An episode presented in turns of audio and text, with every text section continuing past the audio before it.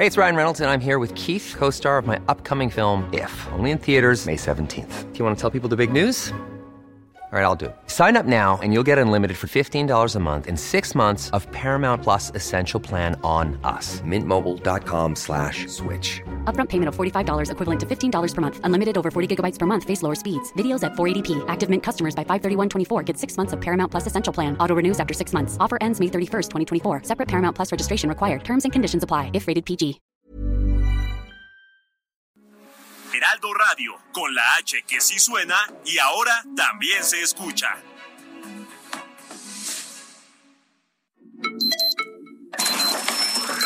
Noticias a la hora.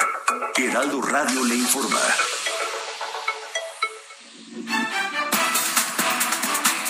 Diez de la mañana en punto. Hoy se realiza la marcha del orgullo LGBT, la cual está comenzando en este momento en el Ángel de la Independencia. La ruta es Paseo de la Reforma, Avenida Juárez, Eje Central, 5 de Mayo y Circuito Plaza de la Constitución. Para que lo tomen en cuenta, la Subsecretaría de Control de Tránsito recomienda a los automovilistas utilizar como alternativas viales a la Marcha del Orgullo 2022 las siguientes rutas. Eje 3 Oriente, Francisco del Paso y Troncoso, Circuito Bicentenario, Anillo Periférico, Calzada Chivatito, Eje 1 Oriente, Circunvalación y Calzada de la Viga. Un cocodrilo de más de dos metros de largo atacó a un adulto mayor que de manera imprudente se metió a nadar a la laguna del Carpintero en la ciudad de Tampico, en Tamaulipas. Fue atendido por paramédicos de la Cruz Roja quienes lo llevaron al hospital Carlos Canseco.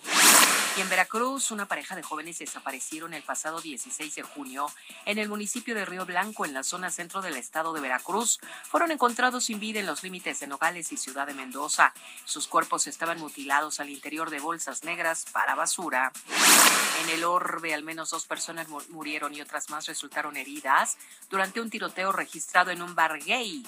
Esto en el centro de Oslo, en Noruega. Las autoridades se encuentran en el lugar de los hechos. 18 migrantes subsaharianos murieron este viernes en el lado marroquí del paso fronterizo con Melilla en un intento masivo de entrar por la fuerza en la ciudad española enclavada en el norte de África.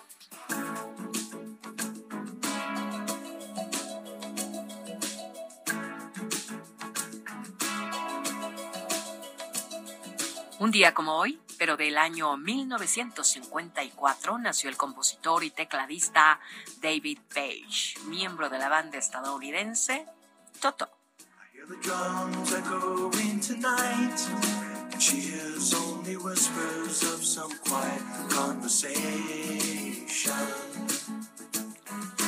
Diez de la mañana con dos minutos tiempo del centro de México. Los invitamos a que sigan aquí en la frecuencia del Heraldo Radio. A continuación su programa Periodismo de Emergencia. Le informó Mónica Reyes.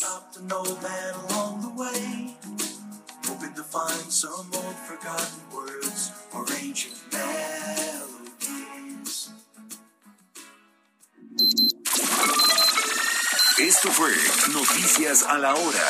Siga enterado.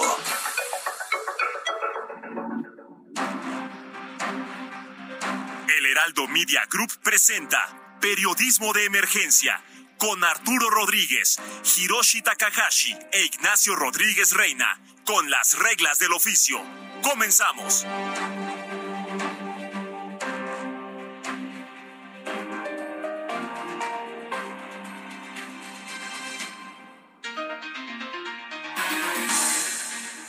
Días, bienvenidos a Periodismo de Emergencia. Son las 10 de la mañana con tres minutos y para mí es un privilegio poder saludarle en una emisión más de este espacio en el que hoy eh, pues está también con nosotros como cada oportunidad, cada fin de semana, Hiroshi Takahashi. Hiroshi, muy buenos días.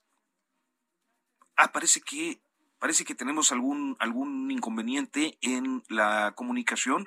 Pero bueno, saludo rápidamente a mi compañera Mónica Reyes, que siempre es un privilegio poder verla por acá y que bueno, pues la semana pasada nos, nos abandonó, eh, pero ya está de con nosotros de regreso y con, y con, y con toda la voz y toda la actitud. Ah, ya, mi querido Arturo, muchas gracias. Sí, la verdad estuvimos malitos, ya sabes cómo están los climas ahora en el país. Hay que cuidarse las vías respiratorias, ¿eh? Mucho pues Mónica Reyes, bienvenida de nuevo. Qué bueno que ya estés recuperada. Y Hiroshi Takahashi, muy buenos días. Arturo Rodríguez, qué gusto saludarte, muy buenos días. Monique, qué bueno que te escuchas ya, ya bien, ya por lo menos ya, ya, ya tenemos este interacción, Monique. Claro, Hiroshi, aquí estamos a la orden, gracias. Pues vamos como cada sábado al próximo pasado. Julio. Lo nuestro llegó a su fin, ya no se puede arreglar. Uy, pues para que tú sí te arregles, llega el 4x2 en todos los cosméticos y además 3x2 en todas las playeras para toda la familia. Sí, 3x2. Con Julio, lo regalado te llega. Solo en Soriana, a junio 30. Aplican restricciones. Válido en Hiper y Super. La semana estuvo marcada por un hecho de sangre. El asesinato de dos sacerdotes jesuitas en la Sierra Tarahumara conmovió a la comunidad religiosa laica dentro y fuera de México. Con los cuerpos desaparecidos por varias horas, finalmente la gobernadora de este estado, Maru Campos, informó de la localización de los cuerpos cuyas exequias se celebran hoy. La muerte de los clérigos detonó un intenso debate del presidente López Obrador, con quienes criticaron su política de seguridad, pero ninguno tan sonoro como el que sostuvo con el presidente Felipe Calderón, que reaccionó a las críticas mañaneras a través de Twitter, corrigiendo al mandatario actual primero por cifras de seguridad y después por la interpretación de indicadores económicos. Una nueva serie de audio escándalos surgió el jueves cuando se difundieron de manera anónima tres conversaciones entre el fiscal Alejandro Gertz Manero, el fiscal de control Juan López Ramos y el padre de Emilio Lozoya Austin, negociando su liberación. El asunto ha causado revuelo porque una vez más el fiscal general se ve envuelto en negociaciones inapropiadas para su encargo. Funcionarios de la Fiscalía fueron llamados a Palacio Nacional. En tanto, la expriista y ex candidata derrotada a la gubernatura de Nuevo León, Clara Luz Flores Carrales, fue designada titular del Secretariado Ejecutivo del Sistema Nacional de Seguridad Pública, abriendo la polémica por su relación con la secta Nexium y por su pasado en el PRI. En las buenas noticias, ayer se confirmó que el lunes 27 inicia la vacunación de niños de 5 a 11 años. El registro se abre en el contexto de la nueva ola de COVID que registró más de 17 mil contagios tan solo ayer viernes.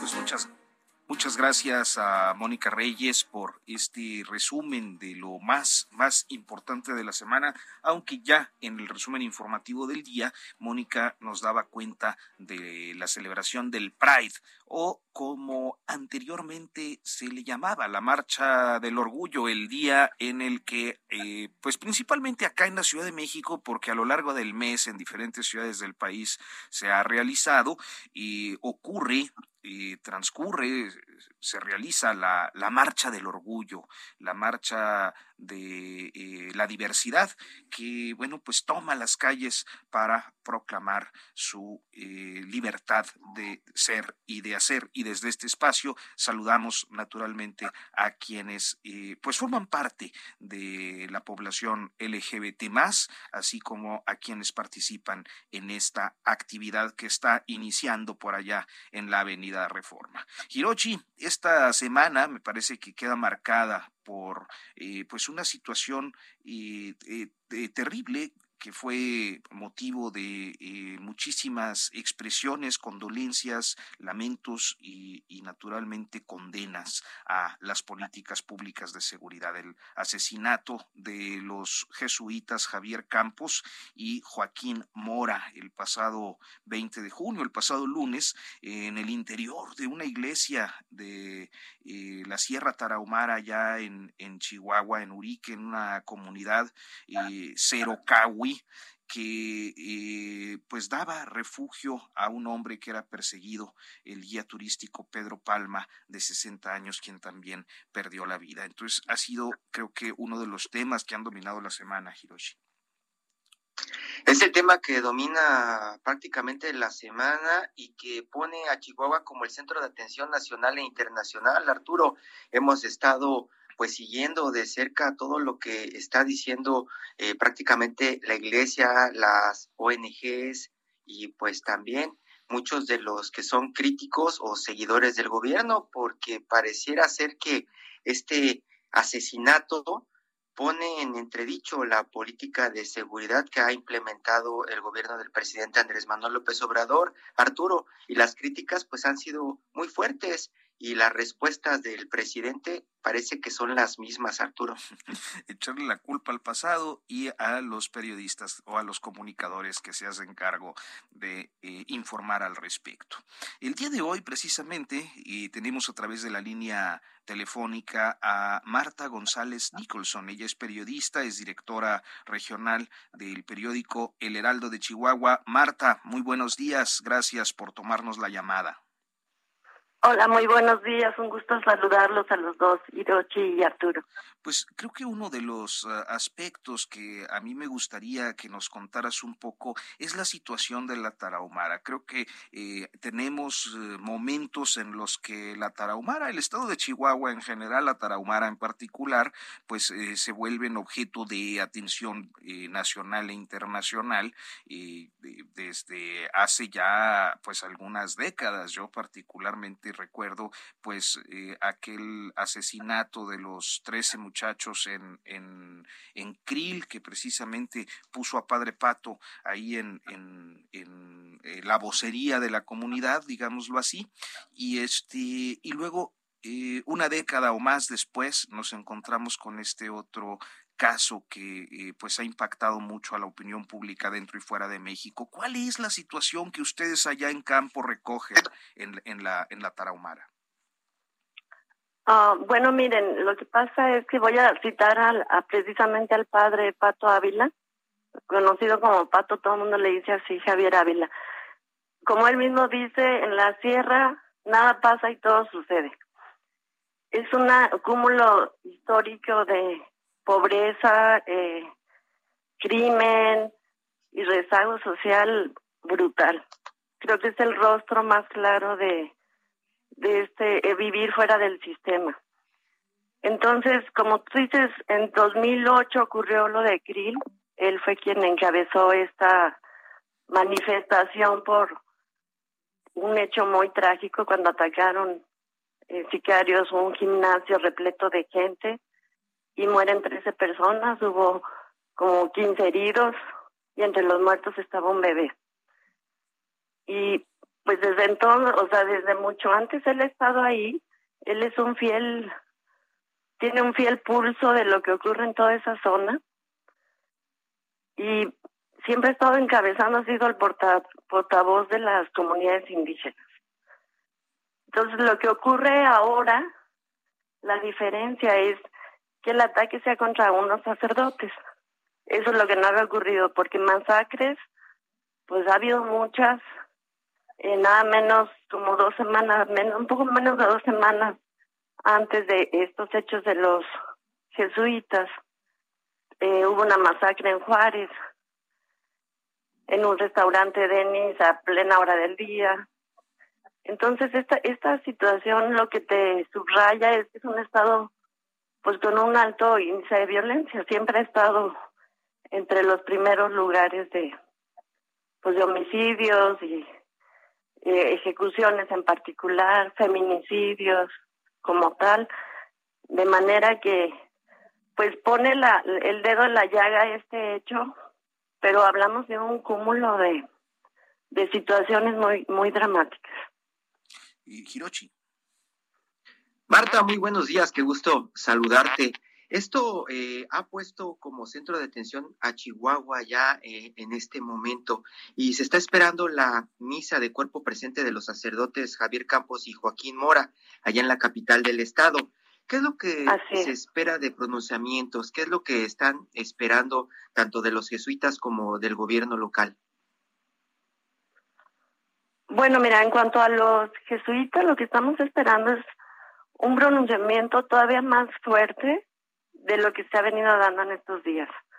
Eh, es, esta orden de, de la iglesia siempre ha sido como muy puntual, mucho más aguerrida, porque dicho en términos coloquiales, de repente son más activistas que párrocos. Entonces, sí esperamos que haya un pronunciamiento importante porque pues vienen todos los representantes. Aquí a nivel local pues el Pato Ávila siempre ha sido, es decir, no necesita que ocurran estas cosas para siempre estar marcando esta agenda. Pero creo que va a ser la coyuntura para dar un pronunciamiento mucho más importante. Y en cuanto al gobierno, creo que pues hay una postura un poco más abierta, hay una cercanía con la iglesia para trabajar de la mano. Es un gobierno que está tratando de caracterizarse por involucrar a organizaciones de la sociedad civil, sean empresarios, sean más cargados a la iglesia. Entonces, puede, hay una postura más abierta pues para trabajar de la mano. Entre la, entre la sociedad civil, eh, Marta, entre la gente de a pie de Chihuahua, ¿cómo se ha recibido eh, pues la respuesta del gobierno de Andrés Manuel López Obrador a esta agresión, a estos asesinatos? Pues eh, verás, la gente está indignada por el hecho y el tipo de respuestas que da el presidente, como suele hacer en ciertos casos de, alto impacto, como ellos le llaman, pues obviamente hay un rechazo. O sea, en general en Chihuahua Morena no tiene una gran penetración. Eh, la postura del presidente en particular no es muy popular, si bien ha, ha crecido su, su participación del partido de Morena en el Estado, pero ha sido en esta parte de Juárez. Está como muy focalizado, que es en la zona de Juárez. Entonces, en el resto del Estado, pues tienes un constante cuestionamiento, rechazo. Entonces, siento que esto que está ocurriendo en este momento, o sea, eh, quien más abraza esta causa de los, ahora los jesuitas, pues es la ciudadanía en general. Este, eh, cuéntanos, eh, Marta, eh, a partir de hechos de alto impacto como este, suele enviarse grandes contingentes de pues fuerzas de seguridad. ¿Ha ocurrido esto tras el asesinato del padre Campos y del padre Mora? Sí, en este momento creo que la zona de Urique es la más segura del estado porque tiene todos los soldados, eh, elementos de Guardia Nacional, policías federales, estatales. Ayer, nada menos en la noche, vi que llegaba un avión de, otro avión de la Policía Federal. Entonces, pues ahorita tienen sitiado, digamos, esa zona. Eh, entonces, podría ser en este momento, paradójicamente, la parte más segura, pero no es la constante. Es meramente una cuestión, siento, una respuesta mediática a, esta presión de cuando detienen al presunto agresor alias el chueco. Entonces es ese tipo de respuestas, porque por lo general estas zonas tienes municipios donde sobreviven con 10, 15 policías, si bien les va. Pues eh, Marta González Nicholson, periodista, directora del periódico El Heraldo de Chihuahua, te agradecemos mucho, colega, que nos hayas tomado la comunicación. Claro que sí, un gusto saludarlos y siempre estarles reportando. Muchas gracias, buen día.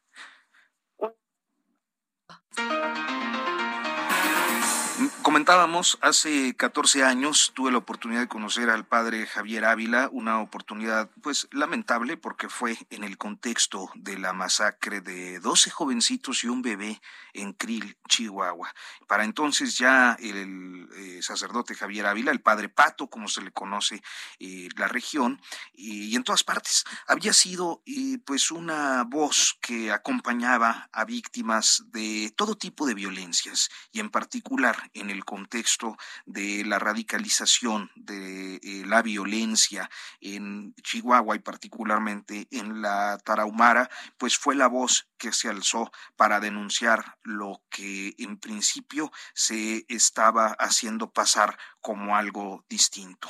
Hoy eh, el Padre Pato ha sido una vez más quien ha puesto los ojos de México y del mundo en la Sierra Tarahumara y para nosotros es un privilegio que nos haya aceptado la comunicación para hablar sobre eh, pues los hechos que cobraron la vida de sus dos eh, hermanos jesuitas, Javier Campos y Joaquín Mora. Padre Pato, muy buenos días. Hola, ¿qué tal? Muy buenos días, a sus órdenes. Hiroshi.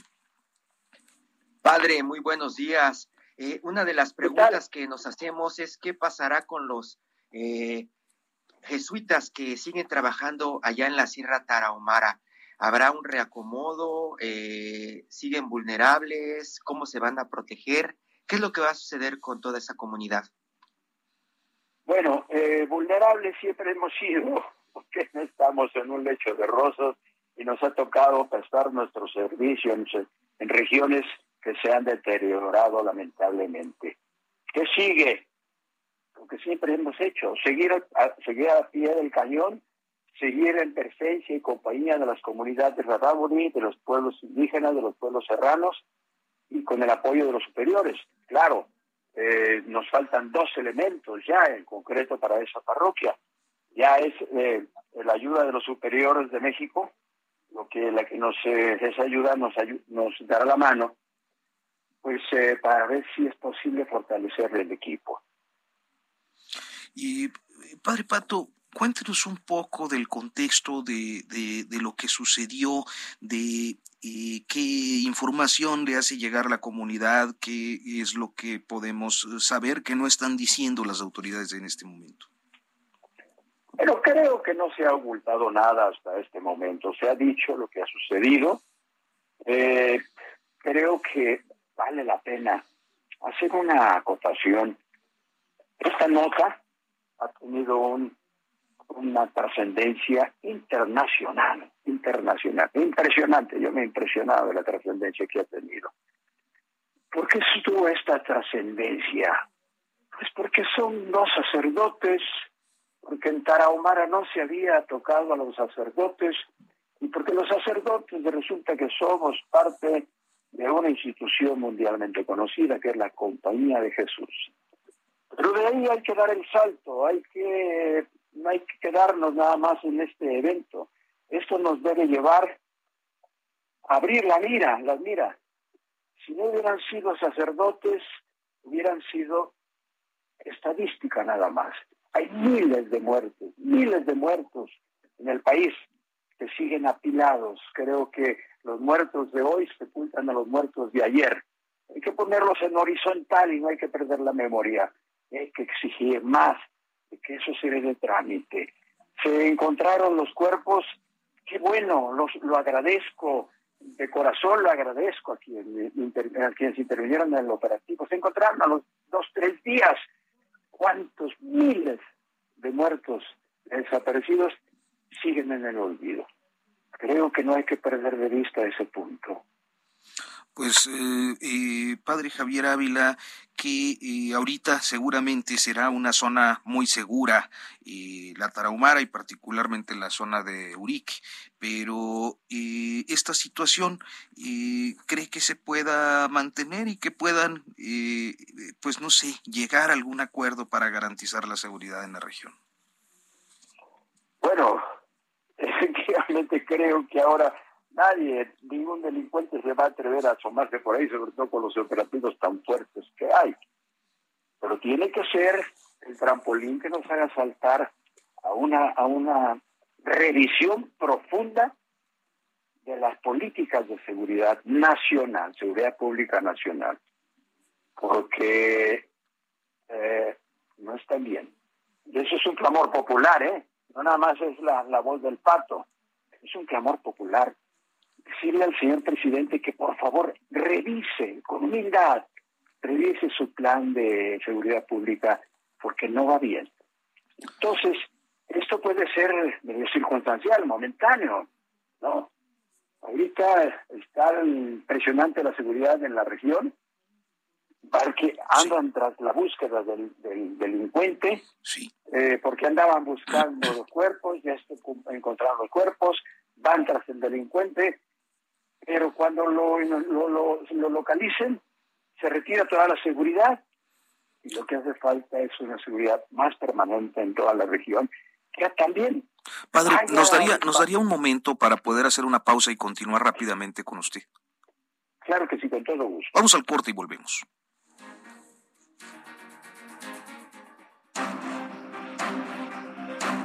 En un momento continuamos en Periodismo de Emergencia por el Heraldo Radio.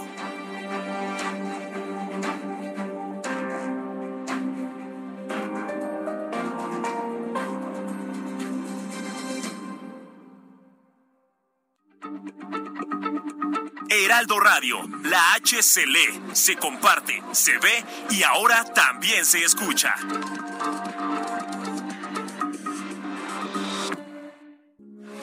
Heraldo Radio, con la H que sí suena y ahora también se escucha. You should celebrate yourself every day, but some days you should celebrate with jewelry. Whether you want to commemorate an unforgettable moment or just bring some added sparkle to your collection, Blue Nile can offer you expert guidance and a wide assortment of jewelry of the highest quality at the best price. Go to BlueNile.com today and experience the ease and convenience of shopping Blue Nile, the original online jeweler since 1999. That's BlueNile.com. BlueNile.com.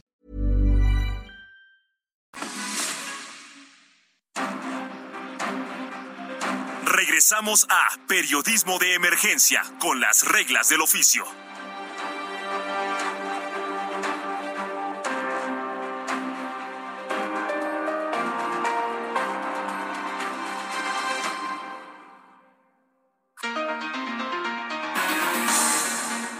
De la mañana con 31 minutos. Estamos hablando con el padre eh, Javier Ávila, el padre Pato Hiroshi Takahashi. Padre, eh, yo eh, estaba pensando después de que sucedió esto, si los malos han tenido contacto con ustedes, con, con, con, con prácticamente la, iglesia, ¿hay una explicación, una justificación de por qué sucedió esto? ¿Por qué mataron, mataron a, a estos padres? Ninguna justificación. Yo estoy convencido que este hecho no iba en contra de los padres, ni iba en contra de la iglesia. Ese es el, lo, raro. Algo le pasó a este sujeto. A veces hasta pienso, será un caso de un psiquiatra, una psiquiatra, examinar qué traía este sujeto en el cerebro. Bueno, además estas personas tienen unos antecedentes tan tristes, tan lamentables, que no, no, no tiene explicación lo que se hizo. Claro, nosotros somos muy conocidos por todo el mundo, por los buenos y los no tan buenos. Y en algún momento a él se le brincó algo. No sabemos qué pasó. Padre, es que no se explica y, yo sé el trabajo de, de, los padres y, jesuitas en zonas peligrosas en otras partes del mundo y así sean las zonas más peligrosas, eh, se respeta la figura, la figura de, de, ustedes. Eh, ¿Qué es lo que puede estar sucediendo en la zona para que les pierdan el respeto, así como, como, como sucedió en estos días? Bueno, por una parte, debo decir que para mí, para nosotros, este evento, al mismo tiempo que es muy doloroso, se viene convirtiendo en una gracia de Dios, porque nos hace caer a la cuenta que no, no podemos, no debemos estar en una cápsula, aislados, en una burbuja, que debemos ser parte del caminar del pueblo. Hoy el Señor nos ha concedido vivir y compartir el dolor del pueblo, tener el dolor que muchísima gente del pueblo ha tenido. Ahora éramos intocables, entre comillas,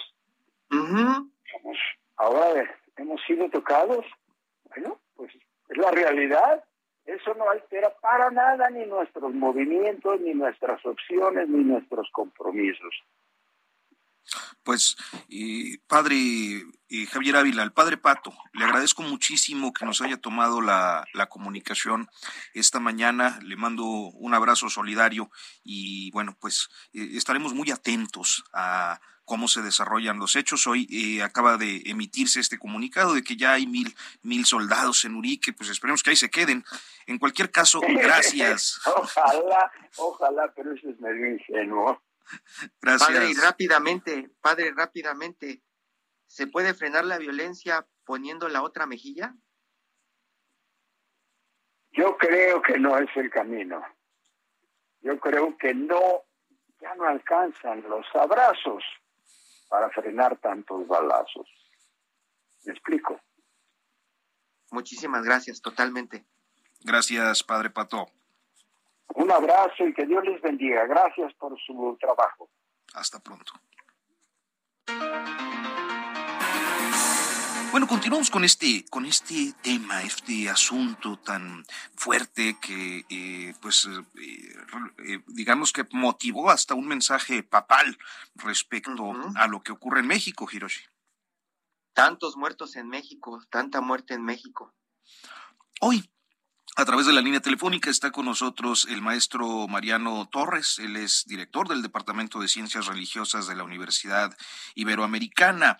Y, bueno, pues le saludo con muchísimo gusto en esta mañana, eh, maestro Mariano. Hola, ¿qué tal, Arturo Yoshimi? Eh, saludos a tu audiencia. Hirochi. A tus órdenes.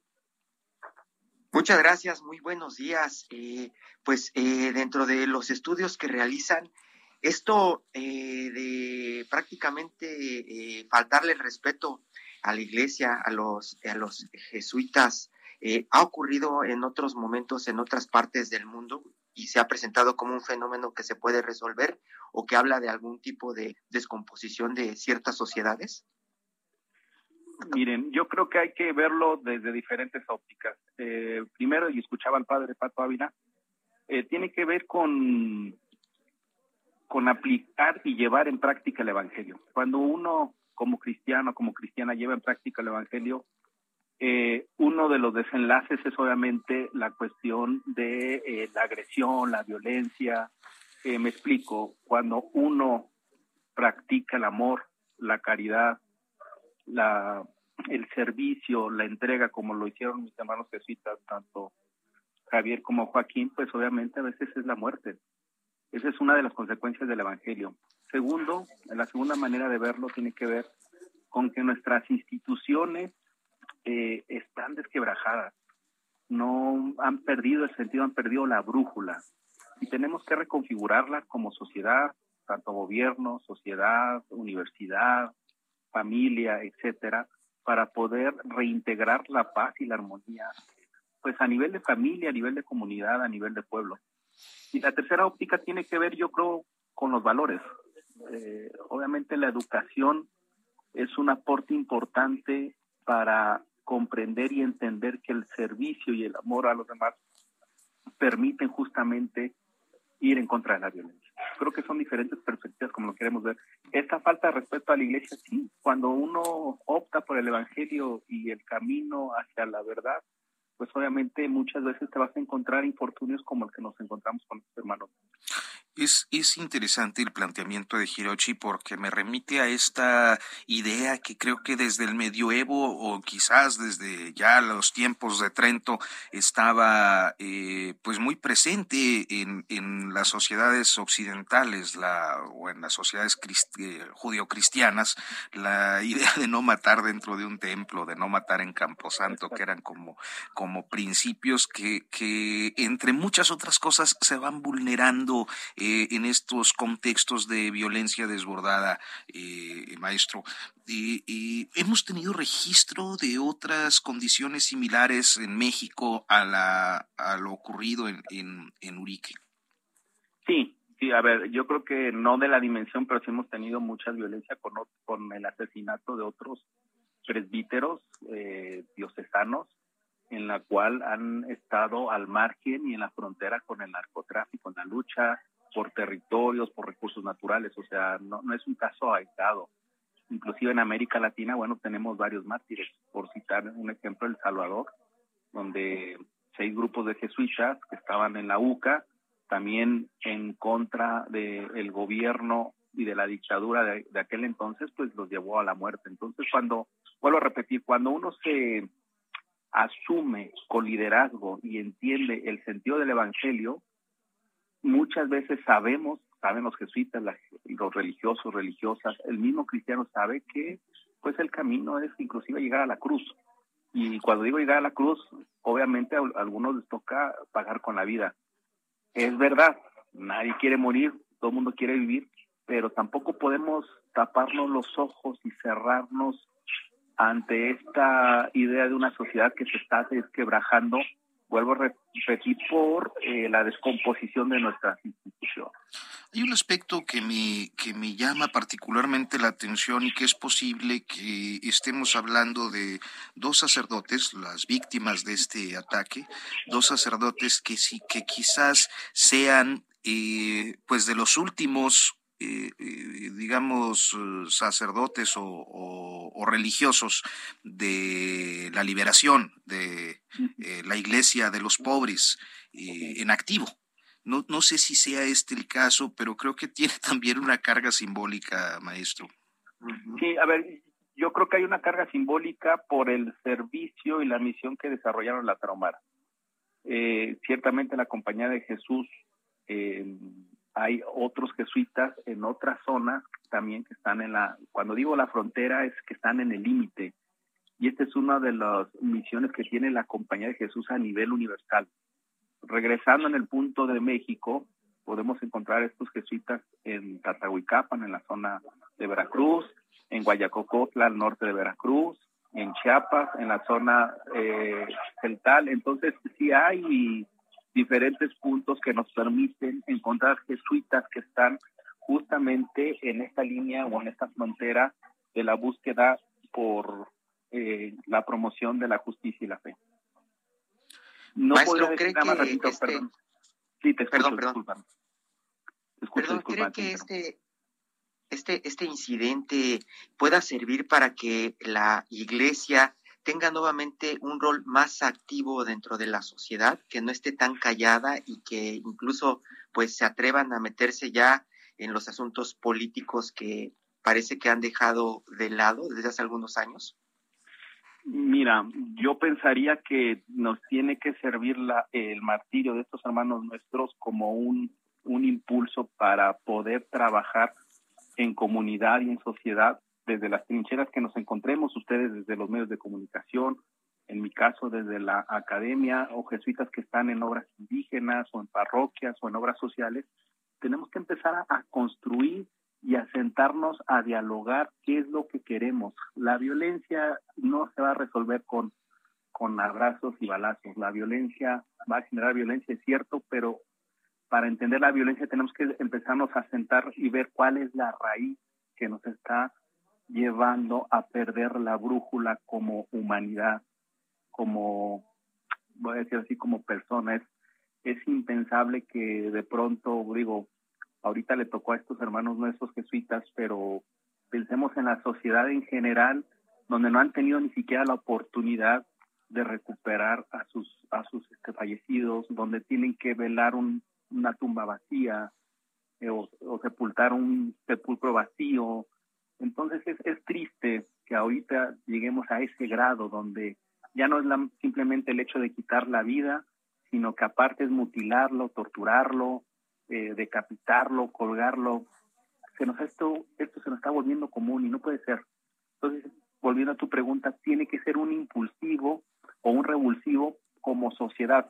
Estoy seguro que la compañía de Jesús va a apuntar a ello, va a trabajar en ello y no se va a quitar el dedo de renglón sobre todo para pedir justicia y claridad de estos hechos y seguridad para la gente que trabaja en la tierra traumada acusados varias veces de eh, pues formar guerrillas, por ejemplo en Guayacocotla o allá en la zona de Chiapas, perseguidos por el Estado, por los agentes de las policías políticas durante la Guerra Sucia y mucho más acá. Finalmente vemos a dos sacerdotes caídos, eh, dos jesuitas caídos en el contexto de eh, violencia y en, en en esta ocasión creo que pues a todos nos, nos llama la atención que lo que no ocurrió en lo que considerábamos las peores épocas de este país eh, termine ocurriendo el día de hoy. Sí, estamos lamentablemente regresando, tenemos un proceso de regresión como humanidad y estamos perdiendo el sentido, el rumbo. Yo creo que no nada más es una cuestión de predicación desde el púlpito y no solamente es una cuestión también desde poner las condiciones en valores y educación, sino también tiene que entrar aquí nuestros gobiernos, la sociedad civil, repito, todos tenemos que sentarnos en, en poder eh, escudriñar y entender este problema de la, de la violencia, que no es una violencia que lamentablemente ahorita le sucedieron a estos jesuitas, sino es una violencia que venimos arrastrando de por lo menos 16 años atrás. Yo leía algunas, eh, he escuchado algunas entrevistas del Pato Ávila, leí alguna columna de Ronco Roles en la jornada ya hace varios años atrás, donde ellos ya denunciaban esta descomposición y este eh, secuestrar de parte del narco en la Tarahumara. Pero no nada más es la Tarahumara, podemos verlo esto en diferentes focos del país. Entonces yo creo que sí es importante sentarnos justamente ese diálogo. Y otro punto que estoy olvidando y es muy importante, generar procesos de reconciliación, que eso también nos va a llevar a encontrar la paz y la justicia en esta situación pues maestro Mariano Torres, director del Departamento de Ciencias Religiosas de la Universidad Iberoamericana. Le agradecemos mucho que nos haya tomado esta llamada y nos haya planteado sus puntos de vista. No, les agradezco a ustedes y estoy a la orden. Hasta pronto. Buen día a todos.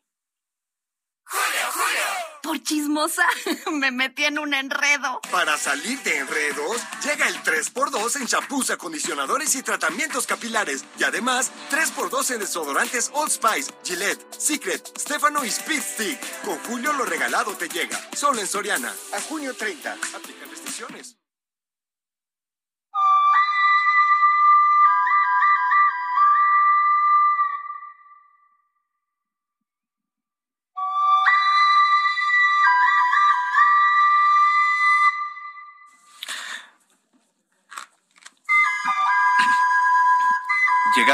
A nuestra sección eh, amable, Hiroshi.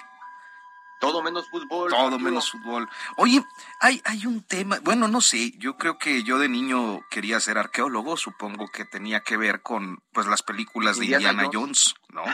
Este, y, y, bueno, creo que con el paso de los años, eh, personalmente, pues me fui dando cuenta de que era algo muy científico, algo además muy desgastante físicamente, a nivel físico, este, pues son muchas horas, muchos días de pasar ahí entre la tierra, eh, ante la posibilidad de, de, de que te den un ataque de chinches o algún otro insecto, yo qué sé, no es fácil, no debe ser fácil ser arqueólogo, y este, y entonces uno se da cuenta de que, bueno, pues no es como las películas, que además destruye muchísimo patrimonio en, en las películas.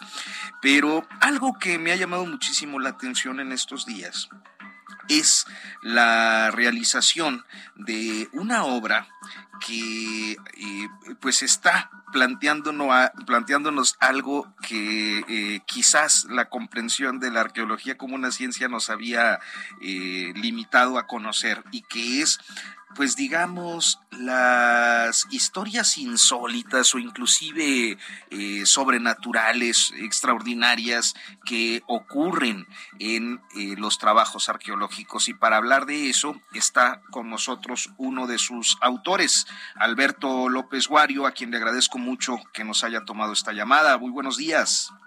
¿Cómo estamos? Muy buenos días. Gracias por invitarnos.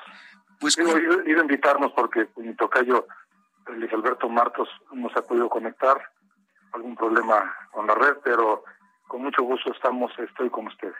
Cuéntenos, este, Alberto, cuál es, eh, pues, cómo, cómo se da esto. Digo, no, no tendría yo, no tengo, pues, ningún referente de, de historias como las que nos plantea en trabajos arqueológicos.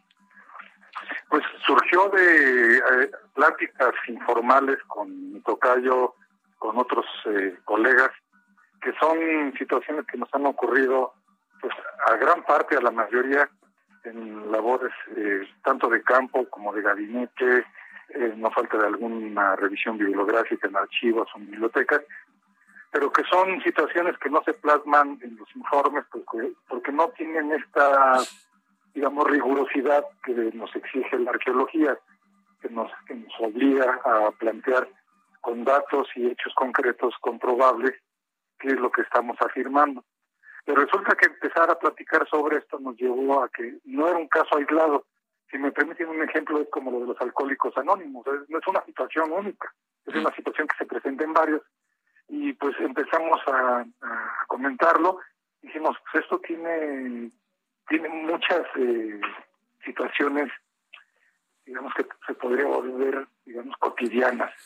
Y así lo fuimos eh, integrando, fuimos platicando hasta que decidimos, me toqué yo en plena encerrona de la pandemia, eh, que asoló y asola al mundo, decidimos integrarlas para dar a conocer este, este, esta visión, como usted decía, son situaciones que no son las comunes de la arqueología, que no vienen en las películas, que tampoco se encuentran en los informes, pero que quisimos plasmarlas ahí porque son raras, pero todas son reales. Y ya está con nosotros también el coautor de esta ah, obra, Luis Alberto Martos. Muy buenos días, Luis Alberto. Buenos días, ¿qué tal? Gracias por la invitación. A ustedes por aceptarla, Hiroshi. Ah, bien. Y mire, ¿cuál, ¿cuál sería, eh, Luis Alberto, alguno de estos sucesos que a usted eh, le haya impresionado más? Híjole, bueno, eh, no, no, no, es que como los dos somos Luis Alberto. Ah, perdón, Luis Alberto Martos. Voy a decirles Martos y López Guario para facilitar nuestro para evitar confusiones. Pues este es difícil porque este hay, hay varias muy buenas, hay además colegas que escriben muy bien, unos incluso muy bonitos, ¿no? Entonces hay, hay varias que son impactantes, ¿no? A mí una que me impacta mucho es la del Palacio de Cortés ahí en, en Cuernavaca, este museo regional, porque es este es muy interesante, ¿no? Y, y, el profesor este eh, que le escribe nos lo había narrado a muchos colegas y alumnos, este, pues que llegamos a establecer una amistad con ellos y, siempre nos intrigaba mucho, ¿no? Todo lo que había ocurrido, que es, es, es duro el hecho, ¿no? Y luego aparte la, la, la, la, parte de los parapsicólogos que ahí de repente se asoman en esa historia, entonces es impactante, ¿no? Ahora, este, la de capuchinas en Morelia también es muy interesante, ¿no? A mí este me la contaron por pues por tres partes, ¿no? O sea, dos de los eh, los dos que dos de los que lo vivieron ahí este y el tercero que es el que escribe la historia. Entonces yo tenía las historias este que me habían narrado ya hace años cuando sucedieron, ¿no? Pero qué fue por ejemplo lo de capuchinas concretamente, ¿qué pasó? Eh, pues están trabajando este, la restauración del retablo en la iglesia de Capuchinas en Morelia y este y a tres de los que están trabajando ahí les empiezan a ocurrir cosas, ¿no? Uno empieza a sentir como este decía que era como en la noche está dormido porque además este el, el, el quien coordinaba el proyecto que es un restaurador pues no les gustaba eh, les dio el párroco un, un cuarto una casita pero no tenía ventanas y entonces él se quejó de eso y entonces le pidió al padre que si podían quedarse mejor en, en, la iglesia que se estaba restaurando. Entonces les permitieron quedarse en el coro alto y ahí estaban este, dormidos y entonces de repente él empieza a sentir, dice que sentía como si le pasaran un foco caliente por la cara, por el cuerpo, por los brazos, entonces se despertó espantado. Hasta le pasó así varias veces hasta que un día él, él dijo que este, ah, siempre había querido tener una experiencia así sobrenatural. Entonces lo que empezó a hacer fue cada vez que le pasaba en la noche se cerraba los ojos, se concentraba y preguntaba mentalmente quién eres, qué quieres, pero nunca pasó nada y en una de esas noches voltea y ve a uno de sus colegas que está sentado en el catre viéndolo a él así insistentemente, mientras él siente este calor y entonces le dice que qué pasa y dice que es que hay gente que sale de la pared, te rodea y te toca uno, se acerca, se retira y luego viene otro. Entonces ese es el tenor de esta historia, ¿no? Y a partir de eso, bueno, les empiezan a pasar varias cosas, ¿no? Con, con estas, e, este que siente, el otro que ve, ¿no? Y al grado que llega un momento en que ya el que ve está en un estado así, pues, crítico de nervios, ¿no? Y llega otro personaje que, que, es este, fue un gran colega, un, gran arqueólogo especializado en arqueología histórica, Guillermo Pérez Castro, y es el que de alguna forma resuelve esto, que es lo interesante también de la historia, ¿no? Pero es este, no deja de tener, porque el que escribe la historia él no le pasó, él ve a los compañeros que les está ocurriendo todo esto, entonces no deja de tener cierto humor su, su, su narración, ¿no? Entonces es muy interesante. Y hay varias, hay otras muy bonitas ¿no? Por ejemplo, en, alta montaña, en Argentina, hay otra en Perú, ¿no? Hay, hay, hay, unas incluso, este, pues, hasta bonitas, ¿no? Este, de lo que les sucede. Entonces, este, porque no todas son así de, de, cosas de, de, miedo feo, pues, ¿no?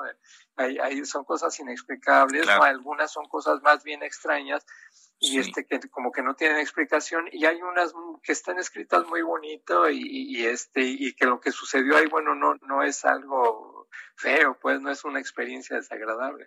Entonces, pues sí hay para, para el gusto de todos. De todos. Hay pues muy variado, están variadas. Pues Luis Alberto Martos, Luis Alberto López Guario, autores de este libro en el que revelan historias insólitas durante trabajos arqueológicos. Les agradezco muchísimo que nos hayan contado y vamos a, a buscar esta obra para pues poder conocer las historias. Nos tenemos que ir. Son las 10 de la mañana con 54 minutos. Que tenga muy buenos días. Hasta mañana.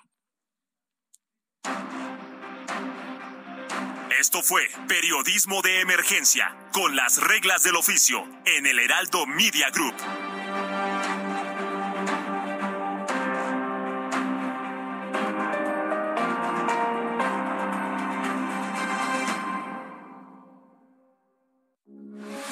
Heraldo Radio 98.5 FM, una estación de Heraldo Media Group. Transmitiendo desde Avenida Insurgente Sur 1271, Torre Carrachi, con 100.000 watts de potencia radiada. Heraldo Radio, la H que sí suena y ahora también se escucha.